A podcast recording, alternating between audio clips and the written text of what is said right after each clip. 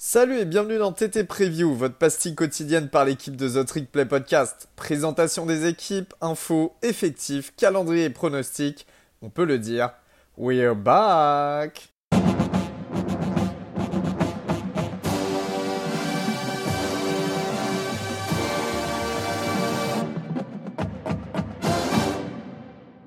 Et salut, salut tout le monde, bienvenue sur ce nouvel épisode preview de The Trick Play. Aujourd'hui, je suis de nouveau seul euh, pour vous parler cette fois-ci de deux programmes du Group of Five. Et euh, deux programmes bah, très importants dans le Group of Five parce que ce sont des programmes qui, sont habitués à avoir des saisons assez positives. Hein.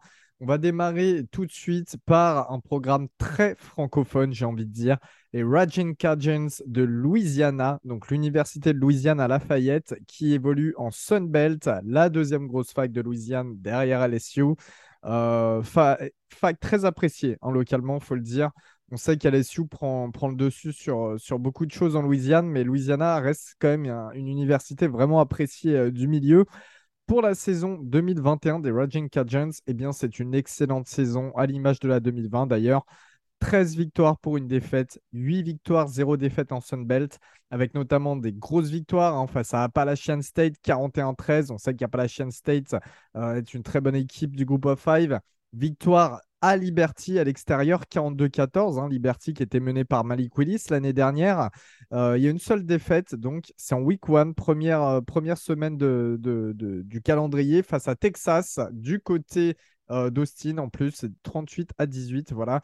Ils ont été champions de Sunbelt, les Raging Cajuns, avec une belle victoire de nouveau face à Appalachian State qui était classé 24e au top 25, victoire 24-16. Il y a eu également un bowl qui n'était pas très loin parce que c'était du côté du Superdome de la Nouvelle-Orléans, le New Orleans Bowl, euh, qui voyait euh, bah, Louisiana affronter le numéro 23 du top 25, Marshall, avec une belle victoire 36 à 21 face à Marshall. L'équipe a terminé 16e à l'AP People en 2021. Donc excellent pour euh, une équipe du groupe of five comme Louisiana. Sauf qu'il s'est passé pas mal de choses justement à l'intersaison. Qui dit euh, saison en continuité dans le positif dit bah, forcément du départ du head coach vers un plus gros programme. Alors là, c'était Billy Napier. Billy Napier, vous le savez, on en a déjà parlé plein de fois dans le podcast. Très, très apprécié d'ailleurs euh, par la plupart des membres du podcast. Ancien wide receiver coach hein, d'Alabama d'ailleurs. Euh, lui qui connaît bien, qui, bah, qui, connaît bien le haut niveau, on va dire, du college football. Il part en tant qu'head coach du côté de Florida chez les Gators de Gigi. Euh, donc, gros, gros poste pour Napier.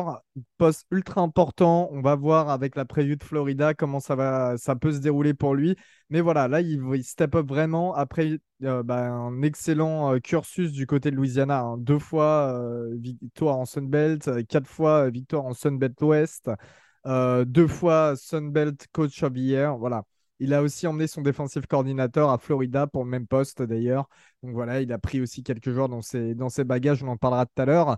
Il est remplacé par Michael Desormeaux, donc un nom très français, E-A-U-X à la fin, hein, très Louisiana, euh, très French, euh, qui est donc le nouvel head coach à 36 ans. C'est un ancien joueur du programme et après, il a occupé plusieurs euh, postes offensifs au niveau du coaching dans le programme. Il était offensif coordinateur l'année dernière. Il a été conseillé directement par Billy Napier auprès du département athlétique. Voilà, et puis le département athlétique a donc euh, validé cette option. Il, euh, sera rejoint par, en, tant qu'offensive coordinateur, l'ancien wide receiver coach de l'équipe. Et euh, l'ancien cornerback coach de Vanderbilt passera defensive coordinateur. C'est Lamar Morgan, l'ancien, le, le, nouveau defensive coordinator. Il était joueur de Louisiana à l'époque il a occupé plusieurs postes dans le, coaching staff de Louisiana avant de passer à Vanderbilt en 2021. Donc voilà, c'est des mecs qui connaissent très très bien le programme. On est sur une continuité totale au niveau du coaching. Pour les comités transferts, eh bien c'est la 111e classe au Composite.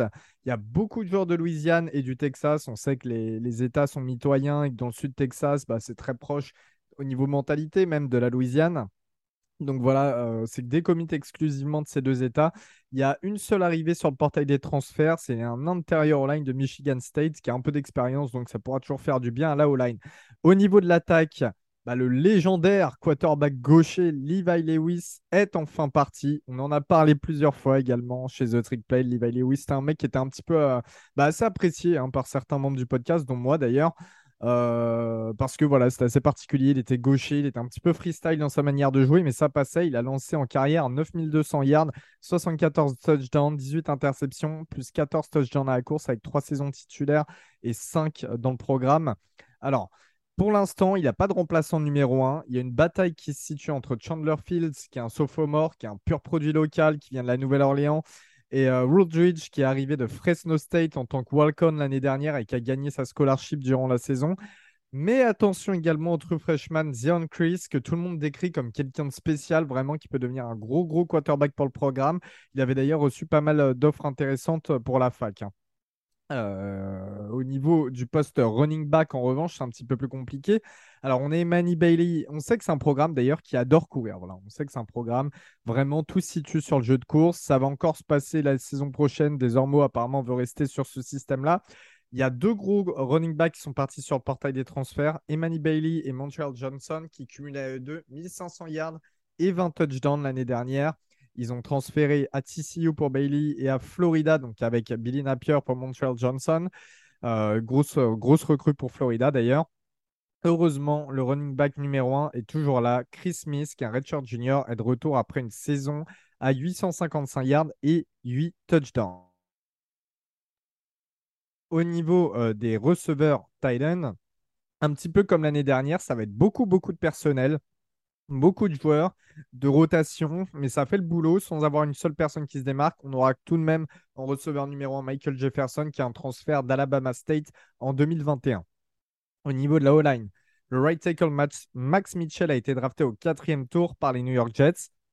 Cyrus Otterence, le guard, a transféré à Florida avec Billy Napier, encore une fois. Mais le staff se montre à peu près rassurant. Hein. Ils ont confiance dans les niveaux qui vont step up. La partie gauche de la ligne ne bouge pas, ce qui est aussi également extrêmement important. Vous le savez tous. La défense. Alors, la défense voit beaucoup de turnover avec pas mal de joueurs qui sont partis avec la fin de leur scolarité ou vers la NFL mais c'est pas si grave. Les remplaçants ont déjà vu euh, pas mal de terrain. Enfin voilà, ils ont joué des snaps, tout ça. Ils ont passé du temps à prendre derrière les titulaires. C'est pas des remplaçants freshmen, par exemple. Donc euh, voilà, on, a des gars quand qui sont confirmés euh, sur, certains points. on parle également d'un des meilleurs backfields du groupe of five, hein, le defensive coordinator. Donc Lamar Morgan, je l'avais dit, il était DB coach à Louisiana, puis à Vanderbilt. Il, pourra, il sera notamment euh, defensive coordinateur, mais safety coach cette année.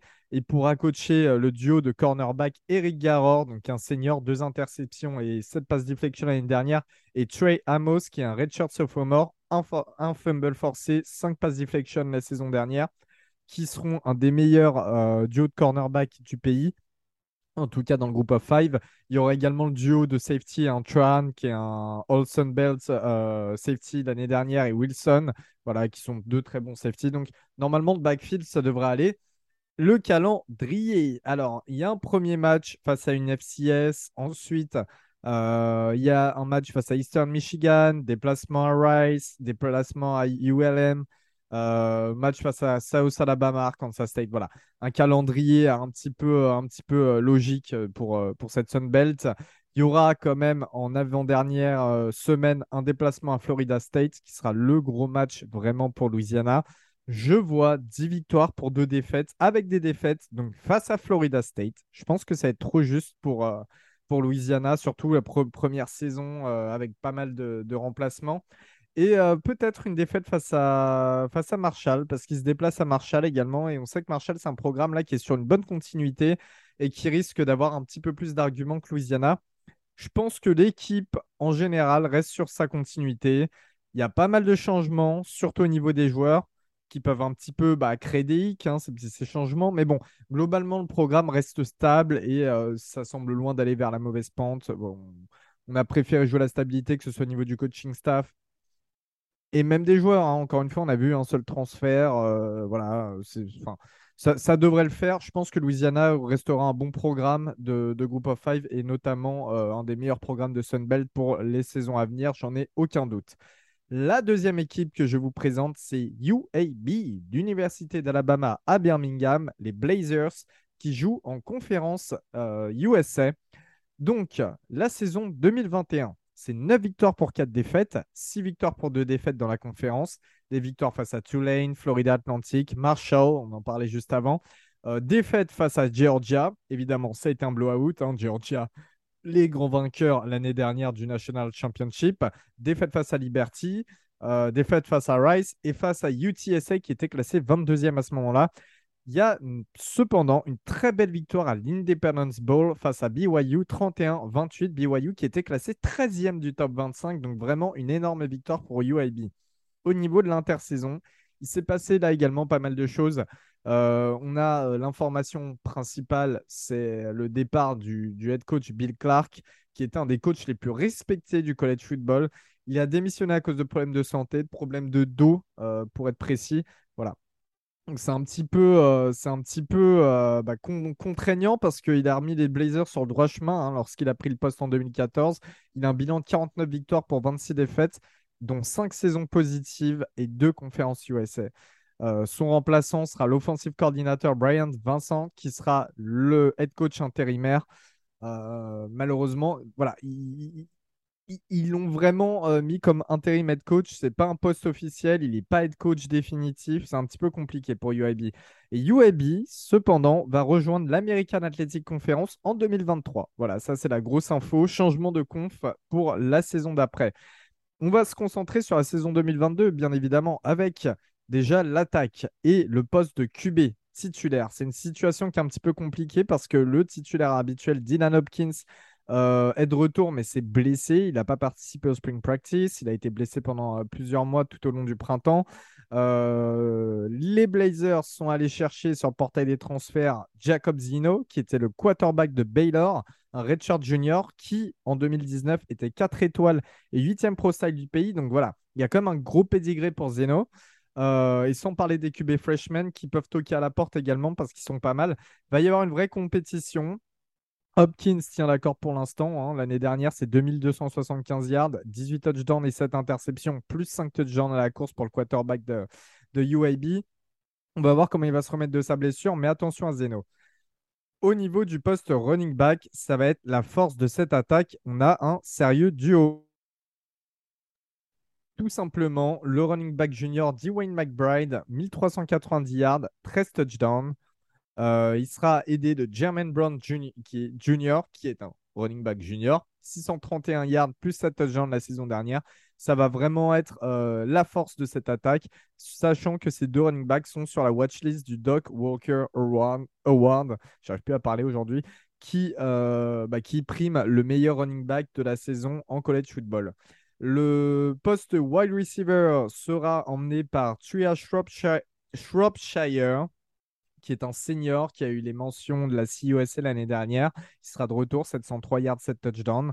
Euh, il y aura globalement autour de lui un groupe de wide receivers expérimentés qui devront quand même aller chercher plus de yards after catch que l'an dernier, surtout au vu de l'incertitude qui règne chez les quarterbacks. Au niveau de la O-line, on a trois retours, donc ça devrait être plutôt à peu près structuré, j'ai envie de dire. Voilà. Pour la défense, c'est la meilleure défense de la conférence en 2021 avec seulement 329 yards et 23 points encaissés par match en moyenne, sachant que euh, il y a eu quand même la grosse, euh, la grosse moyenne face à, face à Georgia qui a fait augmenter tout ça. Il y a seulement deux pertes au poste euh, end On a d'ailleurs Moultrie, je crois, qui est parti sur le portail des transferts. Euh, au niveau de la défense, bah, le chef de la défense, surtout, c'est Noah Wilder, le linebacker senior, redshirt senior, qui est de retour. 93 plaquages, meilleur plaqueur l'année dernière à une interception. Il sera accompagné de Jackson Bratton, qui est un transfert d'Alabama, un ancien inside linebacker 4 étoiles en 2020. Donc, qui a encore euh, quelques années devant lui, ça va être intéressant. Et puis, qui a pu apprendre du côté de la grosse, grosse école de l'État. Euh, il y, a le retour de l'intégralité du backfield qui sera vraiment le point fort de la défense, avec notamment le safety qui André Swoops, 6 passes deflection, 2 interceptions. D'ailleurs, un pick 6 un pick six face à Georgia l'année dernière. Et euh, le cornerback Starling Thomas, 2 interceptions, 8 passes deflection, dont 5 dans un seul match. C'était face à Louisiana Tech, si je ne dis pas de bêtises.